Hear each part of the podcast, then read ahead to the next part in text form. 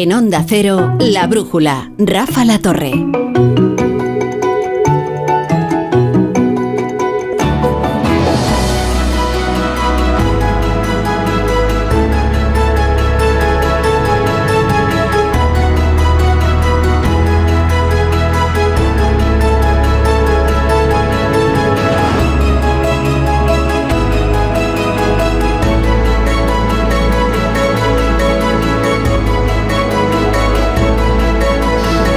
Es verdad, Natalia Hernández. Yo llevo escuchando esto de la atención al cliente, que va a mejorar, que van a obligar a que no haya tantas esperas. Desde Elena Salgado, ¿eh? siendo ministra de Consumo y Sanidad.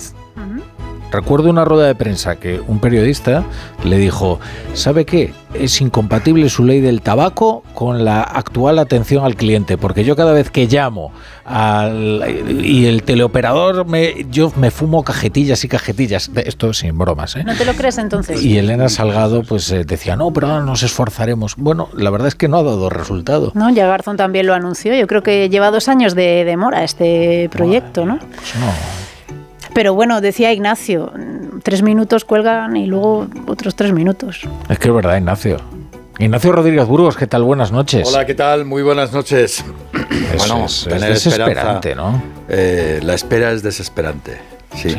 Eh, pero bueno, hay que tener esperanza. Algún día llegará eh, la ley, porque como dice Natalia, eh, va con retraso, pero vamos, porque se convocaron elecciones Mm, y Julio. Vuelve, a- vuelve, vuelve a empezar. Es solo para las privadas, ¿no? Es para las compañías privadas, ¿no? Porque alguna vez llamas también, pues yo qué sé, para pedir cita en algún sitio y... En la administración, de verdad, no funciona como debería. Mm, Tengo dudas. No lo sé. Pues fíjate, ahí han puesto a Escribá a poner orden en la administración pública. Él debe de tener experiencia porque acordaros los problemas que hubo con la con la cita previa en la seguridad social o tal. sí, Y ciertamente. entonces hubo que solucionar aquello. Amadora Llora, ¿qué tal? Buenas noches. Buenas noches. ¿Cómo estás? Bueno, lo de buenas, eh, por decir algo. ¿Por qué? Porque hace un frío ahí, tú aquí estás calentito, pero ahí afuera hace un frío. Ha llegado el invierno, de verdad, doy, doy fe. Dos Doy cuestiones. fe. Amadora Llora. Uno, buenas noches es un deseo. No es la constatación de un hecho. Dos, eh, porque el frío eh, es malo. Eh, bueno, a ver. eh, Sobre todo en invierno, ¿no? Claro. Sí, es verdad que no, no habíamos tenido invierno, pero, pero acostumbrado al calorcito reconoce que un día de frío, pues que te- como que te molesta un poco, ¿no? Sí, a mí me gusta el calorcito. Si tú eres un tierrón del, del Alcarria ahí. Norte, sí. Pero escucha, de mal tiempo le vais a hablar vosotros a Pablo Rodríguez Suances. ¿Qué tal, Suances? Aquí se viene llorados, eh, amigos. Es Aquí que vamos a ver. Voy aquí a un corresponsal de Bruselas a hablarle del mal tiempo. es que vamos. Ay. Bueno, ¿qué tal, querido Suances? Hacía tiempo que no hablábamos. Hacía tiempo. ¿Sabes que cuando estáis hablando del tabaco y de Elena Salgado, Sí. em, ella aquí tenía, mm, bueno, aparte de la cruzada que tuvo en España, tenía unas broncas inmensas cuando venían los eurogrupos, porque Juncker fumaba en los eurogrupos y dejaba fumar cuando no estaba permitido. Y le montaba unos pollos monumentales aquí en, en las reuniones donde se hablaba, entre otras cosas, del rescate de España. Pues no me extraña, ¿no? Pues voy a contar algo eh, que en su día eh, se mantuvo de forma discreta entre los periodistas, pero yo creo que ya ha expirado, ¿no? El, el of the record, el pacto de A ver, confidencialidad. a ver. No, no, eh, a ¿Cuánto ver, porque es comprometido. ¿Cuánto ¿Sabéis quién fumaba en el avión? En el Falcon. En, en el Falcon, bueno, en el avión presidencial. Rajoy. Zapatero. Zapatero. Ah, Zapatero. Entonces los periodistas que viajábamos, entonces yo era corresponsal diplomático y viajaba con moratinos y, y dejaban fumar. Y todos fumábamos ahí y eh, se montaban unas humaredas. Hasta que Elena Salgado dijo, San se acabó.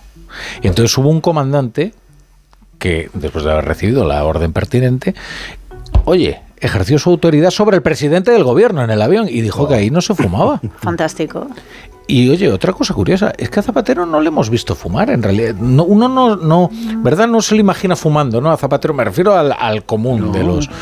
No soy... Y sin embargo fumaba y, y él decía que, ahora yo no sé si fuma, ¿eh?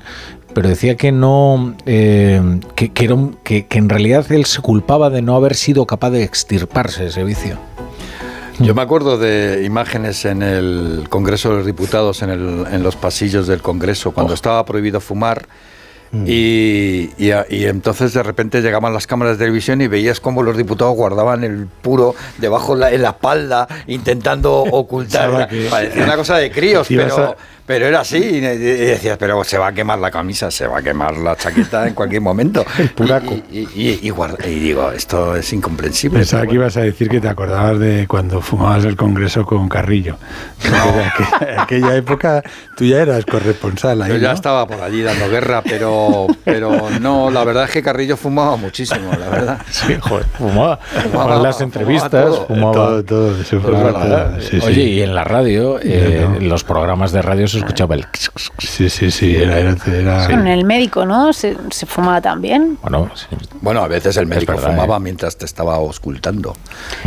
yo, eh, en fin, mi padre es médico y su familia médico. eh, y, y sí recuerdo los ceniceros eh, en las consultas. Entonces digas, bueno, este tío me va a prohibir fumar. Imagina ahora, ¿eh? Es una realidad Sí. de la que nos hemos olvidado. Pero también es la demostración de que cuando se pone voluntad en, en algo, voluntad política, y uno eh, cree que la ley antitabaco todos considerábamos que era una quimera Sí. y era imposible de cumplir.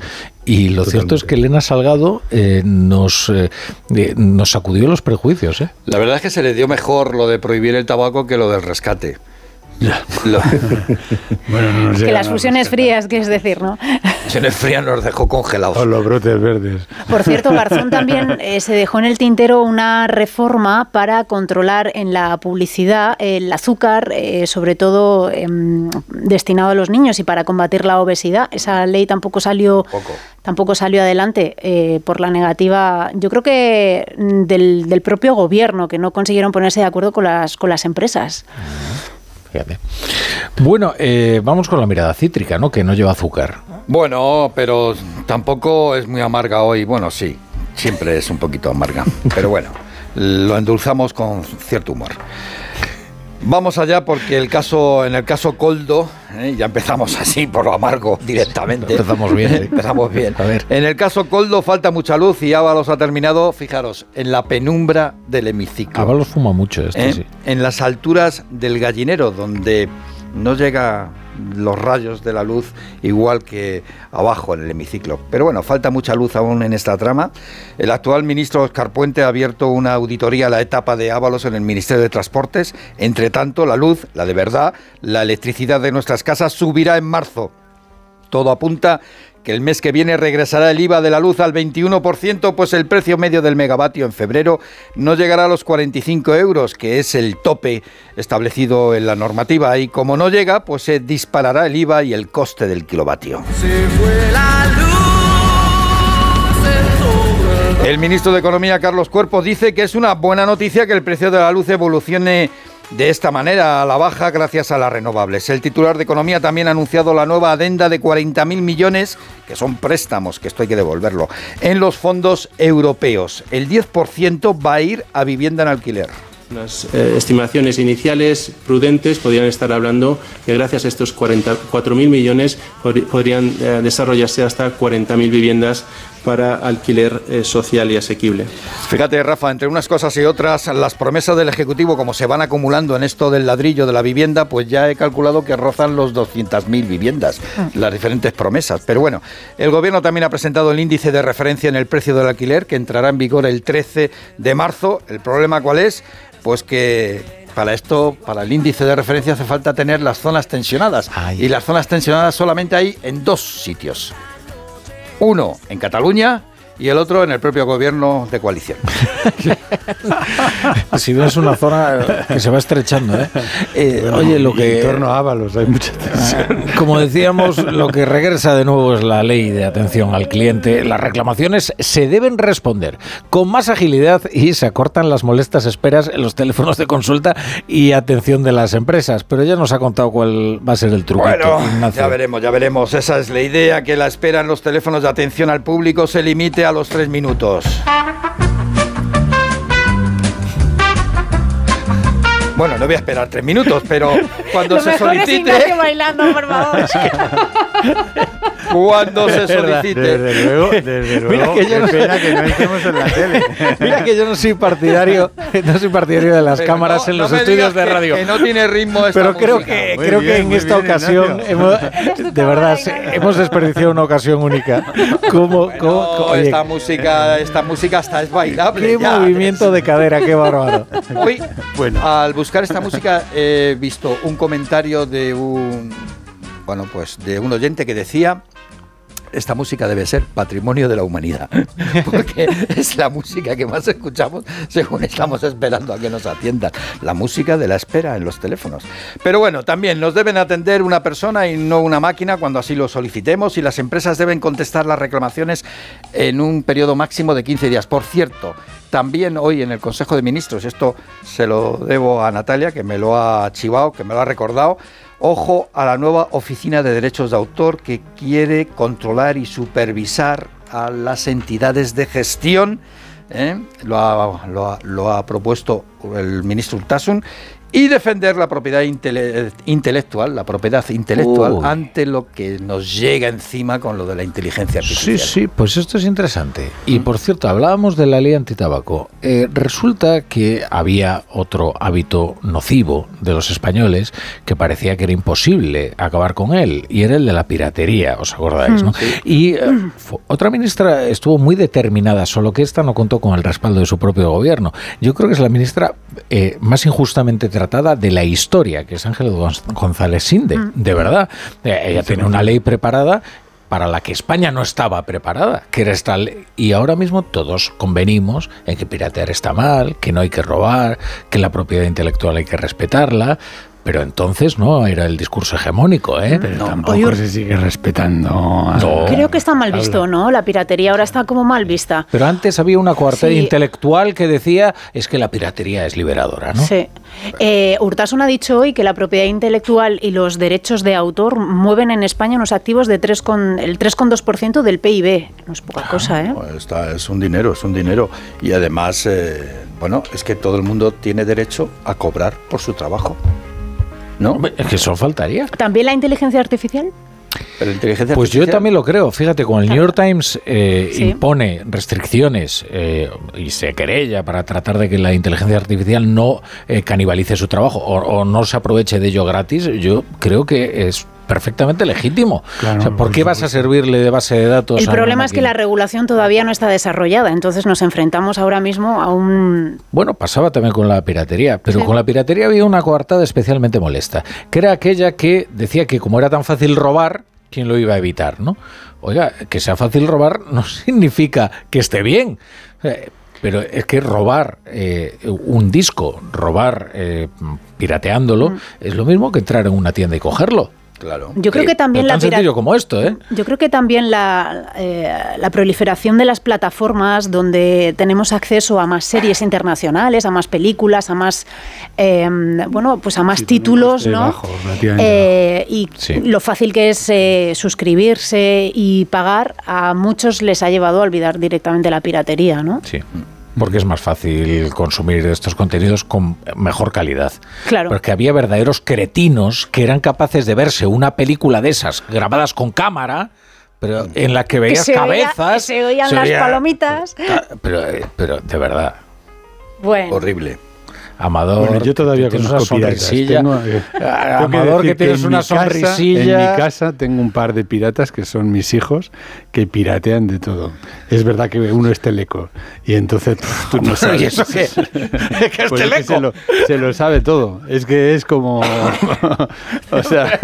No sé si están muy contentos cuando te, cuando te, si te están escuchando ahora, no sé si van a estar muy contentos No, de no, que no, cuentes no. esto. Que- Ay, Dios mío. no, bueno, es- está fuera de España ahora. O sea que. Eso no creo, Yo no creo de que. denunciar a la familia en antena. ¿eh? Yo- No creo que me oiga.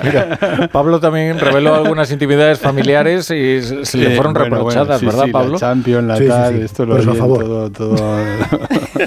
Lo de que está fuera de España además, no es por, por No, no, cuestiones de legales. España, No, no, no, no, está por motivos de trabajo. También digo. No, no, no sea, no es un hacker. No es un hacker, pero podría. ¿verdad? Yo, no digo a veces, igual te ganaba lleva la vida más como un hacker. Pablo, que no te escuchábamos. No, digo que espero que no esté exiliado en Bélgica y me toque a mí cubrirlo también a tu No, hijo, no, Amador. no, no. Vale, vale. Cuidado, Pablo. Cuidado. Que aquí el, No conoce a Ábalos. el cabecilla de la presunta trama de las mascarillas está también en el extranjero, ¿eh? Y bueno, No conoce a Balos. a ver si vas a tener más trabajo.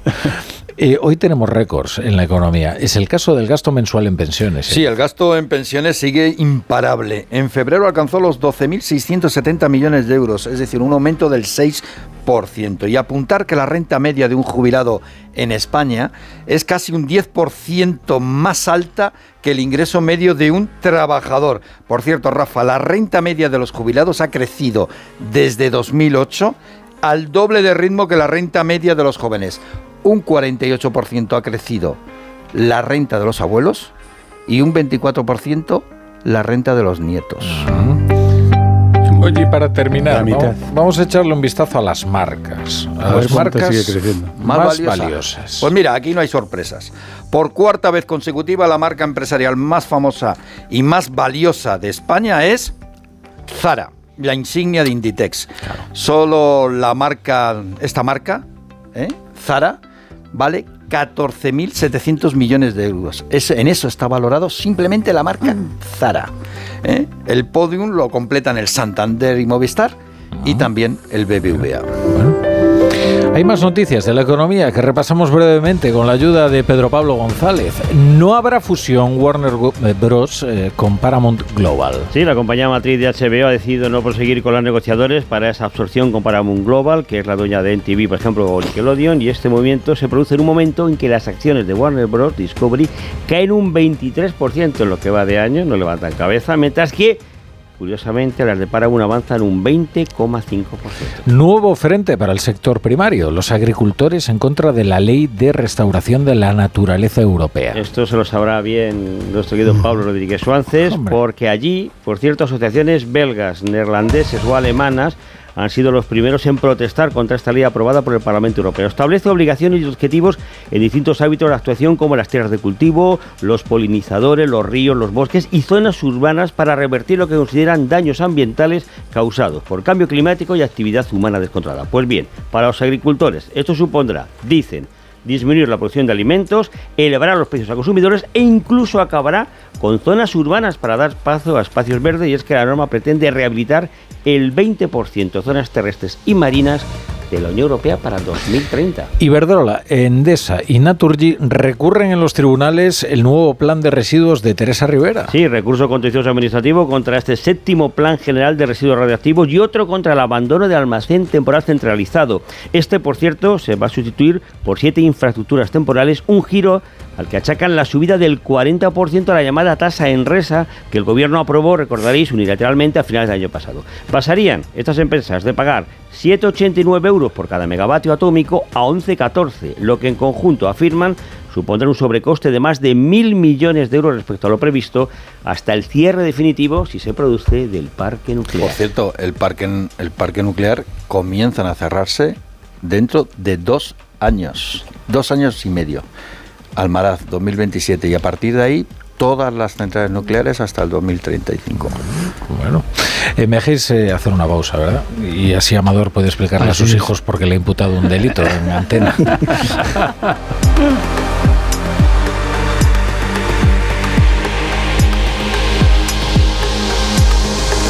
La brújula. La torre. Con este estrés no consigo concentrarme. Toma Concentral. Con su triple acción de lavacopa, rodiola y vitaminas, Concentral consigue aliviar el estrés ayudando a una concentración más estable y duradera. Concentral. Consulte a su farmacéutico o dietista. Securitas Direct, ¿en qué puedo ayudarle? Buenas, llamaba porque quiero instalarme una alarma. ¿Ha sufrido algún robo? No, pero lo han intentado mientras estábamos en casa de mi madre celebrando su cumpleaños y ya no me quedo tranquila. Pues no se preocupe. Si usted quiere, esta misma tarde le instalamos su alarma. Protege tu hogar frente a robos y ocupaciones con la alarma de Securitas Direct. Llama ahora al 900-272-272. Vodafone te trae Dazón con Fórmula 1, MotoGP y otras competiciones. Llama al 1444 y llévate por solo 40 euros fibra móvil y televisión con el primer mes de Dazón Esencial de regalo. Llama ya al 1444. Vodafone. ¿Ganas de crucero? Embarca en una nueva dimensión de cruceros a bordo del Oasis of the Seas de Royal Caribbean. Embarca desde Barcelona y descubre el Mediterráneo Occidental desde 965 euros. Reserva ya y podrás disfrutar de un 60% de descuento, además de un crédito a bordo y muchas otras ventajas. Consulta condiciones y reserva en Halcón Viajes. Cada día tengo peor la memoria. Toma de Memory. De Memory con fósforo y vitamina B5 contribuye al rendimiento intelectual normal. Recuerda, de memoria, de Memory. Y ahora también de Memory Senior, de Pharma OTC. ¿Qué, ¿Qué es lo peor de las redes sociales? Estar enganchada a la pantalla. Que nos bombarden con notificaciones todo el día. Los comentarios de haters. El ciberacoso. Las fake news. Pero ¿sabes qué es lo mejor? Que podemos cambiar las cosas. Demostremos que también somos capaces de usar las redes sociales con cabeza. Si tú también quieres formar parte del cambio, regístrate en Efecto 1000 y sube tu vídeo. Nosotros ya formamos parte de la generación 1000. La generación que usa las redes sociales con cabeza. Entra en efecto1000.org. Un proyecto de la Fundación A3 Media con la colaboración de la Fundación Telefónica. Recta final de las rebajas del hogar del corte inglés. Ahora con hasta un 60% de descuento en una selección de ropa de cama o baño, así como también en artículos de menaje de mesa y decoración. Y todo de la marca El corte inglés. Hasta el 29 de febrero, últimos días de las rebajas del hogar. En tienda web y app. El corte inglés. Dos años después del inicio del conflicto de Ucrania, la emergencia continúa. Millones de personas han perdido sus hogares y para las que permanecen en el país, los bombardeos y los ataques son parte de la vida diaria. Tu ayuda es vital ahora. Necesitan atención médica y psicológica, refugio, alimentos y agua potable. Envía Bizum al 02076. Llama al 900-595-216 o entra en comitéemergencia.org. Estoy buscando unos neumáticos casual, con un look de entretiempo y tal, para la playa, la nieve, la lluvia, vamos, para todo el año. Si lo que quieres es algo que agarre con todo, los neumáticos cuatro estaciones son tendencia. Aprovecha el 2x1 de Peugeot Service con las mejores marcas y triunfa en cualquier pasarela, esto carretera. Condiciones en peugeot.es. La brújula.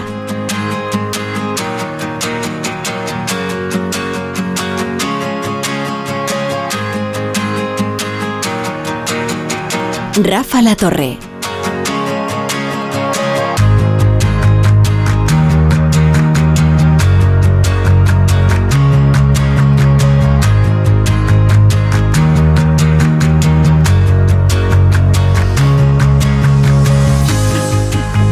Es un día en que en lo que se refiere a comunicación política eh, bascula entre lo sublime y, lo, lamentable, ¿no? Eh, digo, lo sublime. Lo sublime, ¿a qué te Desde el punto de vista, en serio, eh, de, la forma y de como pieza oratoria y como comparecencia, creo que lo de Ábalos ha sido prodigioso, Y lo digo de verdad, O sea, creo que estamos ante una persona que sabe bien lo que se trae entre manos, en lo que se refiere a comunicación política. Y ahora vamos a lo, a lo patético. Eh, tenía ganas de hablar de esto con Pablo Rodríguez Suárez, que que le gusta mucho la política estadounidense. Es que cuando he visto a Joe Biden con un helado, con el helado, lo he visto, sí, sí. Como si fuera un micrófono, porque no se sabe muy bien si está confundiendo el helado con un micrófono o se está aguantando las ganas de darle una lametada. Eh, hablando de una posible tregua en Oriente Próximo, de verdad que no daba crédito a, la situación. O sea, me, preguntaba, ¿cuántos asesores habrá en la Casa Blanca para que este hombre esté haciendo semejante ridículo? ¿Y cuántos no estarán pensando como se le caiga el helado encima y no se entere, ¿no? Porque es que era... Eh, la imagen es tremenda, desde luego. Pablo. ¿Sabes que yo he pensado que es intencionado?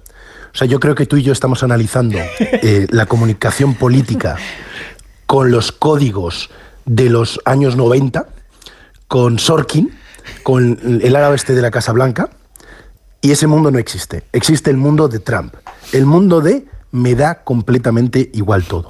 Lo que en el mundo de la comunicación política era impensable, es ofensivo, ridículo, como lo que hemos visto a Biden hablando de una trega en Oriente Medio, tomándose un helado, pues yo voy a pensar que es lo que el ciudadano americano quiere ver un tío que le da completamente igual todo, que es capaz de decir cualquier cosa y con el que puedas sentirte más o menos identificado. Porque es obvio que este señor ya en un país normal no estaría en condiciones, no puede ser que alguien pueda intentar presidir Estados Unidos a los 80 años. Sé los precedentes, sabemos la edad que han tenido los Reagan y similares. Es, es un despropósito como, como, sistema, bajo mi punto eh, de vista. Pero yo creo que esto ya no es un accidente. Eh, se trata de explotar. Y creo que es hasta inteligente, en el sentido de que si me estás diciendo que soy senil, que no sé lo que estoy haciendo y demás, en vez de intentar obsesionarme con el mensaje, de combatirlo, y que no puede haber nada peor que decir no soy senil, no soy senil, no soy senil, porque metes la palabra senil todo el rato, Hmm. haces lo que te da la gana, igual que hace Trump. Cualquier exabrupto está permitido, cualquier escenario, cualquier código de vestimenta, cualquier ridículo en un campo de golf, y si eso funciona, ¿por qué no va a aparecer hablando de política eh, global? A mí me parece una aberración, pero es que yo también me, me sigo rigiendo por esos códigos que yo creo que son obsoletos. Puede ser para rejuvenecer la imagen, un helado en invierno por un señor de... Oye, te pones a buscar eh, Biden Ice Cream, ya hay camisetas en, en, en O sea, es- se llama- va a convertir en un icono, es lo que dice Pablo, ¿no? Ah, Es una manera de llegar también a cierto público que, que, bueno, que Puede al, ser, que no ¿eh? está, al que no está llegando, sí, Pero mi atención se ha centrado en esa bola de helado, si caía o no, y es verdad que tampoco, mm, o sea, estaba Claro. hablando de una cosa terriblemente seria, ¿no? Pero nos ha despistado. Claro, pero desvías la atención de él Sí. y de si se equivoca o si Sí. se traba. O Es que si- igual el anacronismo tiene razón, Pablo, somos nosotros. ¿eh? Luego hay una frase que está muy bien de Fred Astaire, ¿no? que dice que si llegas lo suficientemente alto y perseveras en un defecto, se convierte en un rasgo de estilo. Exacto. Y, y la gente te lo perdona. Eh, dice, no, bueno, es que, yo qué sé, eh, eh, pon- pongamos Mourinho, pues al Claro, principio sí, sí. llamaba mucho esa- esas formas suyas, pero de repente hubo mucha gente que admiró Sí, esa, una esa determinación, esa forma de patar en las Sí, ruedas sí, de sí. prensa, ¿no? Y tal. Es, Sí, pero es la primera vez que Biden come un helado eh, públicamente, porque no sé por qué me venía a mí alguien a la cabeza que también hizo algo similar en Estados Unidos. Ahora mismo lo tendría que pensarlo. Em, Yo creo que es bastante común. De hecho, ¿Sí? si miras en todos los restaurantes de, de Washington, eh, están plagados de fotos en los restaurantes de comida basura. El clásico restaurante Bueno, favorito Obama, de pollo frito de Obama Sí. eh, al norte de, de la ciudad. O sea, todos están caracterizados eh, por el presidente que se va a su local favorito de comida basura, que tiene, Obama es, es muy típico porque tiene su tienda de... mm, de, mm, de mm, ¿cómo se llama? No, de muffins de eh, bueno, de dulces favorita, su sitio de pollo favorito, su sitio este que es uno de hot dogs famosísimo. Bueno, yo fui la última vez que estuve en Washington para ver cómo era el sitio. En el, en el público americano, esta normalización que en el resto del planeta suena absurdo, pensemos en la niña de Rajoy, lo bien que funcionaban esos ejemplos con, con Estados Unidos y lo ridículo que sale aquí, pues este ridículo de un señor comiéndose un helado mientras habla de Gaza, para el público americano es el señor que simplemente se está comiendo un helado. Como yo, tú en clase vemos un- una aberración que estuvieras comiendo casi caramelos y yo cuando estudié en Estados Unidos hace 20 años se iba con el menú, con la hamburguesa y el batido entero y no pasaba nada. Es verdad. No, eh, Rajoy es un ejemplo perfecto eh, de esto que acabamos de comentar, Claro. eh, de cómo una- un defecto o un aparente defecto no termina convertido en un rasgo de estilo. Y hay veces que apreciamos a- a- a- algunos deslices suyos como verdaderos hallazgos y los celebramos, ¿no? Pero no eh, que al principio nos causaba así como mucha estupefacción, pero luego decimos, ah, mira qué simpático. Bueno, ¿no? es un rasgo que siempre se imita, ¿no? Es, eh, el humor viene por ahí Sí. también, por esa, por esa definición del personaje, sí, sí. Es que esa es otra cuestión que también sería interesante analizar, ¿no? Cómo hasta qué punto el- la, la verdadera comunicación tiene que eh, tiene que ser posible Distraer. de imitar, ¿no? Es decir, una persona que Si no, se puede imitar, no eres, un personaje, Claro. ¿no? Sí. Es verdad. De todas maneras, Por ejemplo, Aznar, lo podías se puede Hombre, imitar. por Dios, es que Aznar parece que se está imitando a sí mismo a veces. Por eso digo que este no se distraía nada, vamos, no se comía un helado. Bueno, en realidad, todos los En público presidentes, ni- ¿no? Sí. No, Sí. pero no, era mucho más serio que los demás. Sí. Era un Bueno, pero tiene un rasgo muy característico, Sí, ¿no? eh, además es fácil de Sí, imitar, es muy fácil de imitar. Sí. Sí, sí. Natalia, eh, Sí. me he puesto a buscar lo del helado Sí. y he encontrado en People un artículo de 2014 que son nueve fotos que demuestran lo mucho que le gustan a, a Biden los ¿Ves? helados. Es que me sonaba Vaya. muchísimo. No confiaba en mi propio hecho, criterio, ¿eh? Gracias, Pablo. La primera tienes que buscarla. 2014 es hace icónica, 10 con gafas años. de sol, dos 10 billetes de años. 10 dólares Sí. y, y es como No soy el jefe comiendo mi helado. Y hay 10 fotos de este estilo. para que veas. Extraordinarias las cosas que sabe Natalia, incluso sin saber que las sabe. Sí, desde luego. No, sin acordarme que la sé. Es lo Peor. maravilloso. Es telepatía. Bueno, ¿queréis hablar un poquito de lo de la vivienda y las zonas tensionadas sí, y de cómo luego. esto va a Sí, sí, afectar sí. al mercado del alquiler y a la compraventa también? Eh, yo los precios creo que están subiendo y bastante, pero bueno, A si me vosotros me, convencéis de que la ley de la vivienda ha conseguido parar esta sangría, pues yo bueno, me lo parece creo. que de momento solo se va a aplicar en Cataluña, porque el, resto de las autonomías eh, no han dicho, pero bueno, claro, tampoco el impuesto a los ricos sobre el patrimonio se iba a aplicar en, en- en ciertas autonomías y ahora ya el constitucional lo cambió. Entonces esto lo puede cambiar todo. Pero a mí sobre todo es que me parece que en- es como tú dices un momento que no hay manera de parar la vivienda porque falta eh, oferta, es decir, porque se construyen, aproximadamente la demanda es el doble de lo que se construye. Si tú a, un inquilino eh, mm, no le dejas subir el precio del alquiler o a un propietario, a su, es decir, no le dejas subir el precio del alquiler a su inquilino, pues mm, desde luego o venderá el piso, habrá menos pisos en alquiler y desde luego nadie, eh, ni, ni una empresa, ni bueno, las empresas todavía es peor, porque a los particulares les Se mantiene el precio. se mantiene el precio, que ya es, porque claro, dices, bueno, te, eh, te sube eh, te sube la comunidad, te sube eh, lo- los gastos que, que tiene una vivienda y que el inquilino, Mm. pues cuando te se rompe la lavadora, se rompe algo, lo tienes que, que reponer, ¿no? Además Mm. ahora la ley es, es más estricta en eso, más favorable a, a los inquilinos, ¿no? Y entonces dices, bueno, y, y, y- la, mm, y, y todo, todo sube, entonces la rentabilidad de este señor, que lo tiene para, en muchos casos para vivir, eh, ¿cuál es? Cada vez es menor. Entonces yo creo que, que es una barbaridad que, vamos, dudo que sea legal. Yo creo que sobre el índice, dos cosas. Uno, que de momento solo se va a aplicar en Cataluña, si es que se aplica, ¿no? Y dos, que eh, hay varios estudios, uno de ellos eh, dirigido por José García Montalvo, eh, donde se demuestra que precisamente estos índices eh, pues no afectan al, al precio y no consiguen el objetivo que inicialmente se han marcado, ¿no? Ellos hicieron el estudio en Cataluña, sabéis que implementó los la limitación de alquileres durante un año y medio y lo que el resultado que ellos obtuvieron fue que había un efecto a la baja en el precio del alquiler del 5%, pero en viviendas mm, caras. Y lo que pasaba en el lado de las, eh, de las más baratas es que eh, subían porque tendían a pegarse al, al techo, al techo marcado por el índice. Eh, entonces, claro, con estos antecedentes lo que también se observa es pues una- un descenso de la oferta del alquiler, que es precisamente, como tú decías, yo creo que la gran pata y lo que le falta a, a nuestro país si queremos ver una reducción de los, de los precios.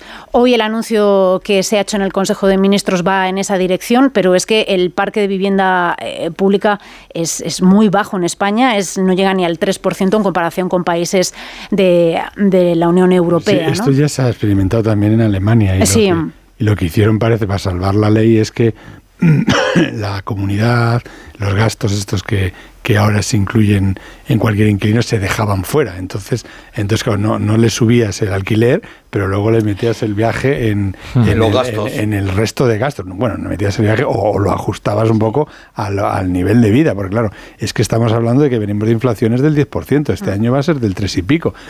Ahora en tres años tiene subidas del 10%. Entonces, sobre la trampa esta que, que- que insinúas, el propio estudio este que estamos mencionando de SADE decía que nadie te asegura que no se produzca la creación de mercados paralelos negros, ¿no? Para alquileres eh, y, que, y que sorteen esas regulaciones. Es más complicado quizá en los grandes tenedores que están fijados en, el, en, los, en bueno, más de... los grandes tenedores que directamente venden o- y, y ya no Claro, entonces se van, el problema quizá Se no se resuelve con esta herramienta, claro.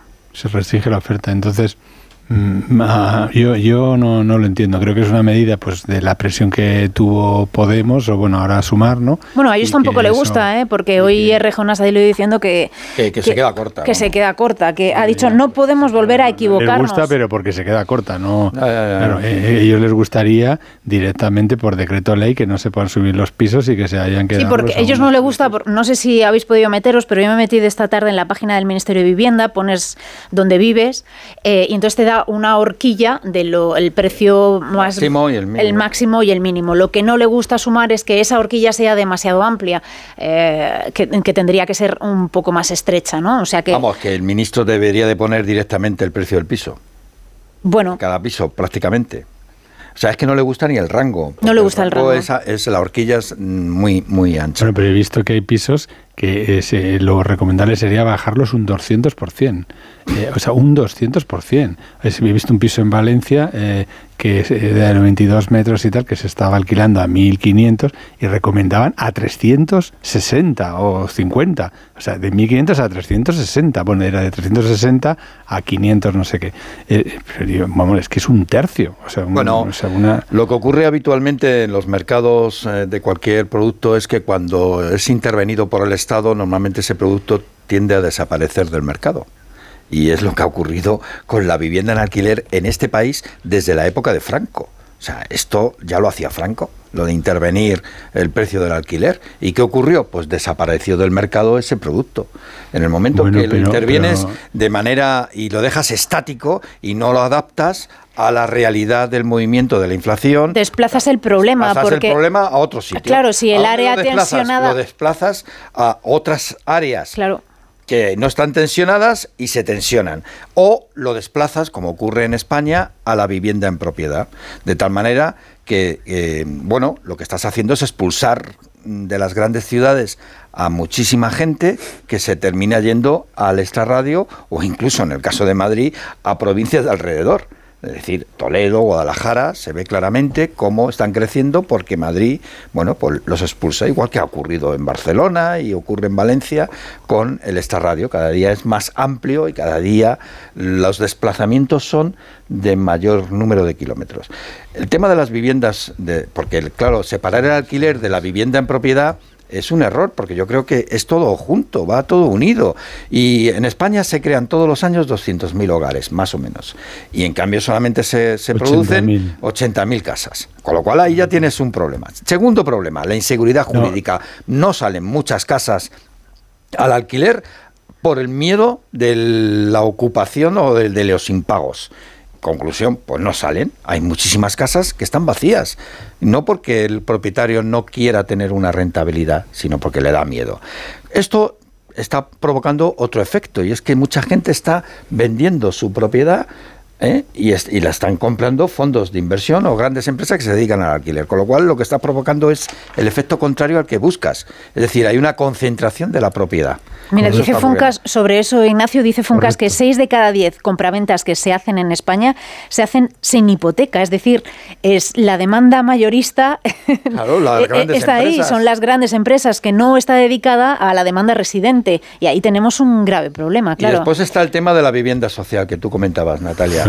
Eh, aquí en España, en el siglo pasado, llegamos a tener hasta 2 millones de viviendas sociales y ahora mismo apenas se llega a las 200.000. Es decir, pero eso ya no es culpa del gobierno central, ¿eh? ahí es culpa de todas las administraciones públicas, porque todas las administraciones públicas han hecho dejadez de la política de vivienda. porque, por qué? porque la política de vivienda no da últimamente no da eh, votos porque resulta que quien empieza la vivienda no corta la cinta inaugural. Pero no, tarda más de una legislatura. No, lleva razón. En, Madrid eh, tengo que reconocer que yo lo critiqué bastante. Eh, eh, últimamente se han puesto las pilas, el plan Vive está sacando bastantes viviendas eh, a precios sociales, ¿no? o sea, en la zona este de, Madrid y, hombre, Madrid siempre ha estado gobernado por el PP, en los últimos... los últimos años se están poniendo las pilas, pero durante todos los 20 años no, no, se, se, están poniendo las pilas en esta legislatura, en lo que llevamos de legislatura. Deja de escuchar a Pablo, a Pablo. Pues mira, yo te lo voy a...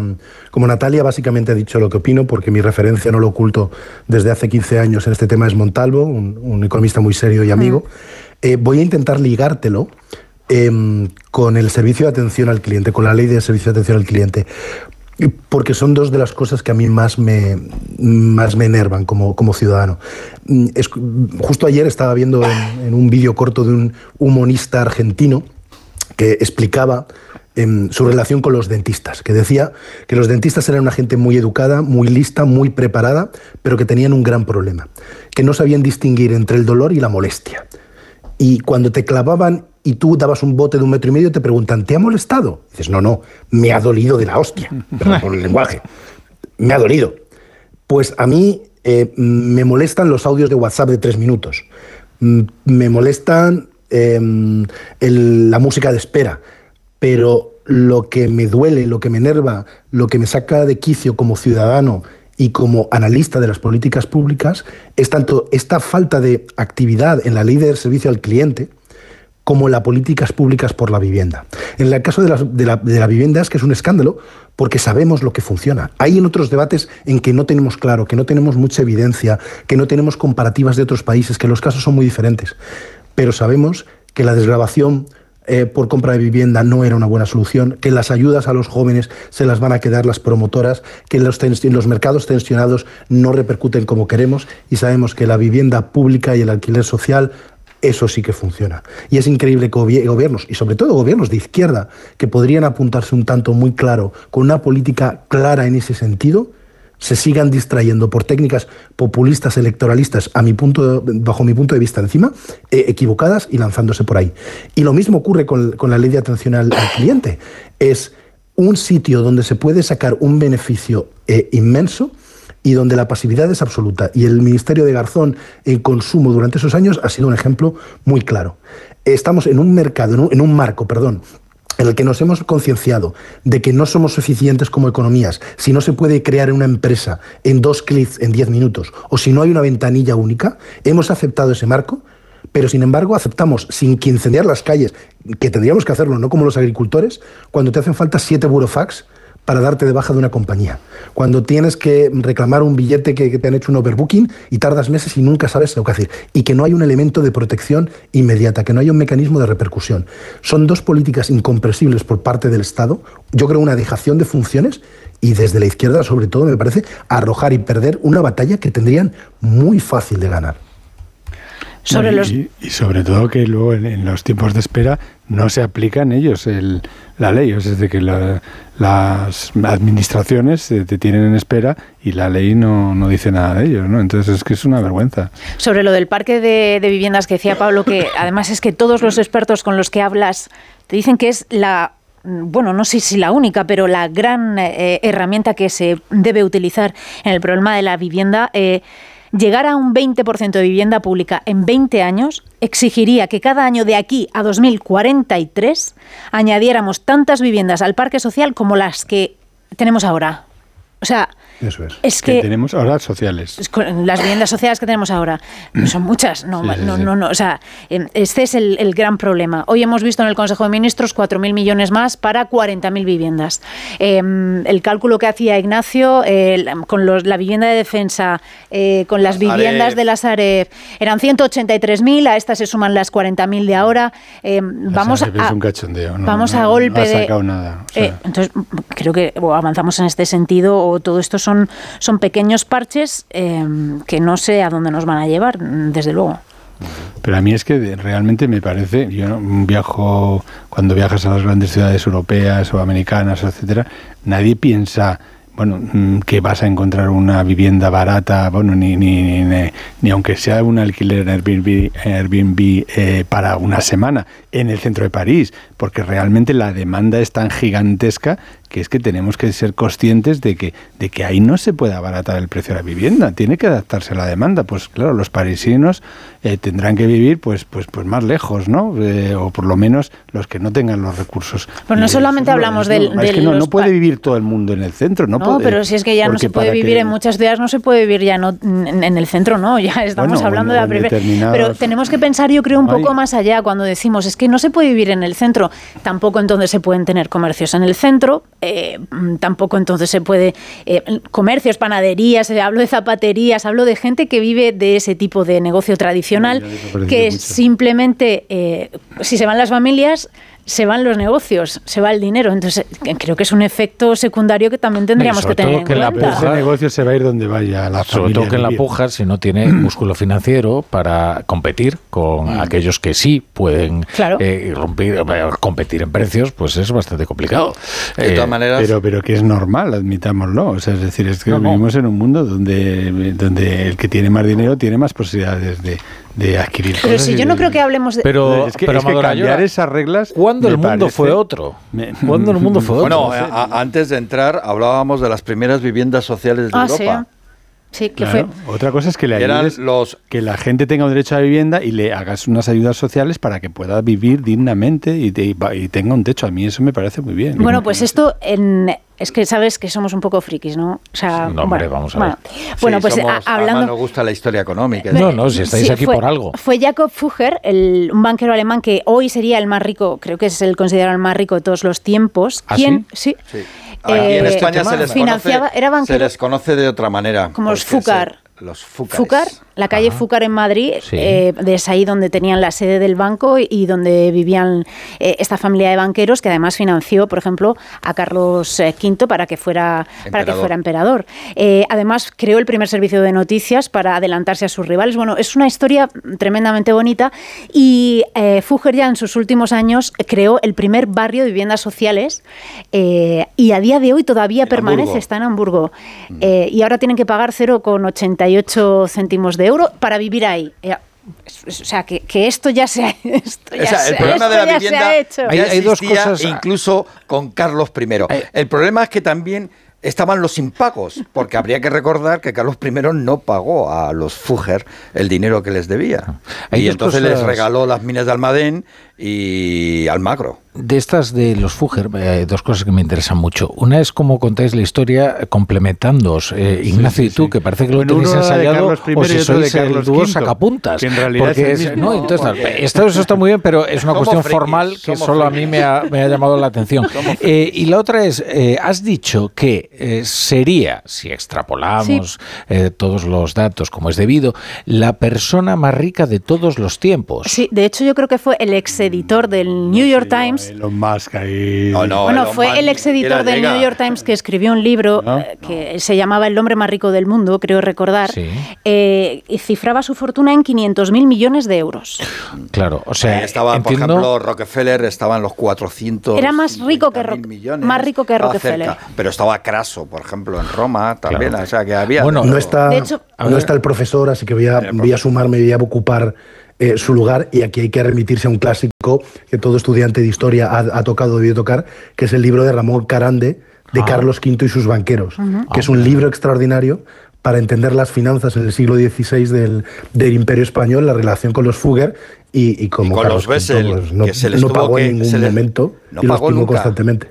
Los Bessel, por ejemplo, hubo que darles Venezuela entera en pago a las deudas que tenía el emperador con eh, otra de las familias eh, alemanas de banqueros. Durante 18 años Venezuela estuvo administrada por los Bessel, que eran bastante eh, crueles por decirlo finamente, hasta que eh, la, la la- corona la dijo, dijo, hay, hay que, tiene que volver porque esta gente va a terminar con la población venezolana. Los Bessel. Ah.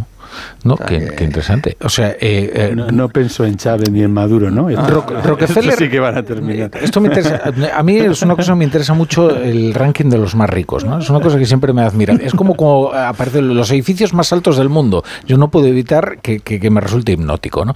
Y vamos a ver, entonces Rockefeller, eh, si lo traemos a la actualidad, ¿no? Eh, ¿Qué sería? Nah.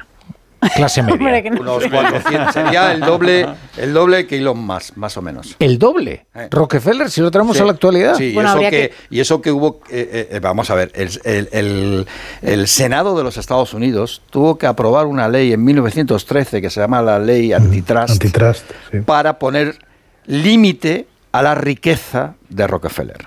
Mm. O sea, porque él era el dueño del 90% del petróleo de Estados Unidos. bueno. A ver, yo tengo aquí en Google, que lo sabe todo, que su fortuna se estimaba en 300 mil millones de dólares.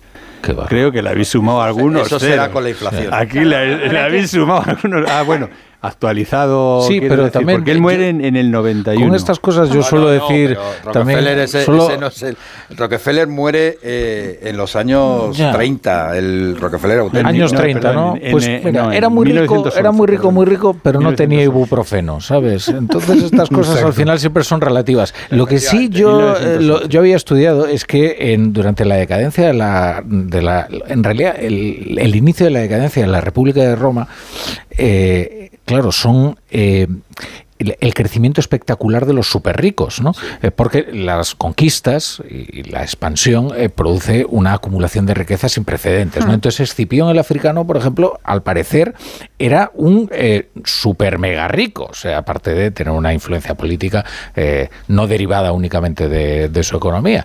Y eso, esa enorme desigualdad, produce unas tensiones sociales y además un deterioro institucional porque los ricos por cualquier cosa, pues, eh, pues no, no están sometidos a las mismas reglas que los que los pobres, que, eh, que produjo bueno pues una descomposición del sistema, ¿no? Sabes que cuando es que me acabo de acordar eh, cuando hay esa, esa ese esplendor ¿no? de riqueza y la consiguiente el consiguiente conflicto social llega la filantropía siempre un Claro. incremento de la filantropía Claro, que es lo que pasó con, con Fugger también ¿no? Y con Batman.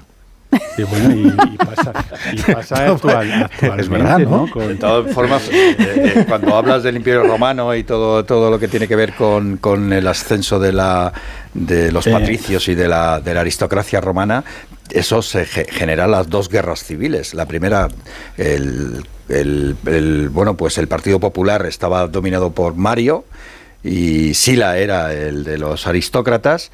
Sí. Ganan los aristócratas. Y la Segunda Guerra Civil, el sobrino de Mario, que es Julio César, se enfrenta a Pompeyo, que es el líder de los aristócratas, y gana Julio César. Pero bueno, la cosa terminó como terminó, con Bruto apretando el puñal, ¿no? Clavándole el puñal.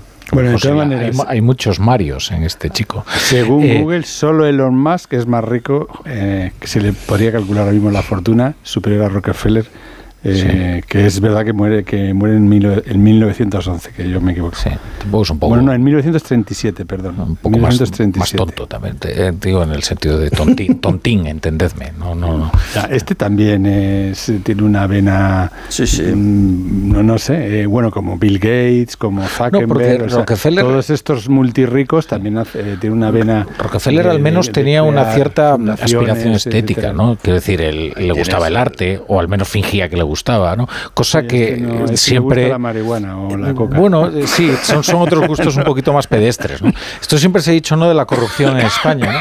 que la corrupción en España eh, eh, en realidad siempre deriva en una monstruosidad estética. ¿no? O sea, nunca nadie eh, se corrompe para, para, para algo sublime. ¿no? O sea, no, pues eh, es poner un miro en el baño, eh, este tipo de cosas, ¿no? pero nadie... va- en fin, no. bueno Elon Musk está intentando llegar a Marte ¿no?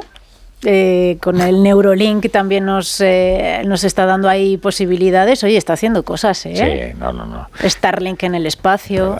Bueno, ya sabes que yo soy muy de más. Aparte, solo faltaría que los eh, ricos no pudieran ser extravagantes. ¿no? Se les exige, de hecho. Es una No, no, pero yo estoy además, yo admiro de él que eh, millones y millones de conspiranoicos norteamericanos estén indignados con Bill Gates porque quiere ponernos un chips en las vacunas, pero cuando viene un mega malo de película que quiere ponernos un chip en el cerebro... Pero que además ha dicho para qué, que además ha dicho para qué, ¿no? O sea, que, que, que- que sí, lo de, lo de lo las enfermedades. Claro, o sea, que además ha dicho Es verdad, para porque qué. él lo anuncia. Dice, no, Claro. espera que te voy a poner el chip. Y nadie dice nada. Claro. Al revés, úsame, úsame, usa mi cerebro.